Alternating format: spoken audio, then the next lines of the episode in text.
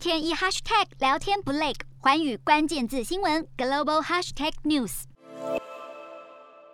德国社民党领导人肖兹将接任德国总理，终结梅克尔时代。他的内阁名单也逐渐成型，小党绿党获得大胜利。原为绿党总理候选人的贝尔伯克将出任外交部长，另一名绿党主席哈伯克则预计成为负责经济、气候保护与能源政策的超级部长。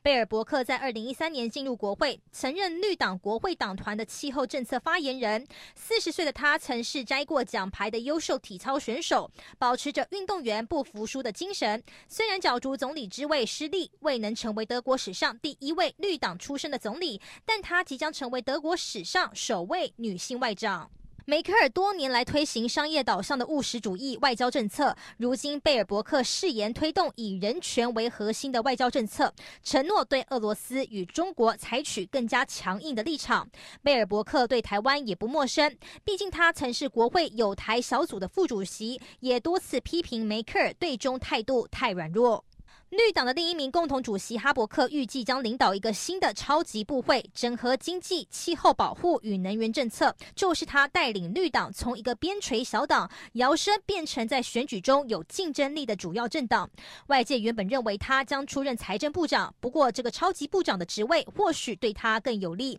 毕竟气候保护与能源政策更切合绿党的诉求。一九八零年发起的绿党提倡绿色政治，主张和平、反核能，是全球最早的绿色政治组织。近年来，日本发生三一一大地震，引发福岛核电事故，全球气候变迁加剧，在各地酿气候灾难，让全球民众越来越关心环境议题。瑞典少女同贝里号召学生罢课示威，也带动欧洲青年对抗地球暖化风潮。根据德国的选前民意调查，选民最关心的是暖化和环境保。护议题，这两者正好都是绿党的强项，也难怪绿党在这次国会选举中声势大涨，跃居第三大党。日韩焦点全面掌握，东亚局势全球关注。我是主播刘以晴，全新节目《环宇看东亚》，锁定每周四晚间九点，环宇新闻 MOD 五零一中加八五开破二二二，以及晚间十点，环宇新闻 YouTube 频道播出。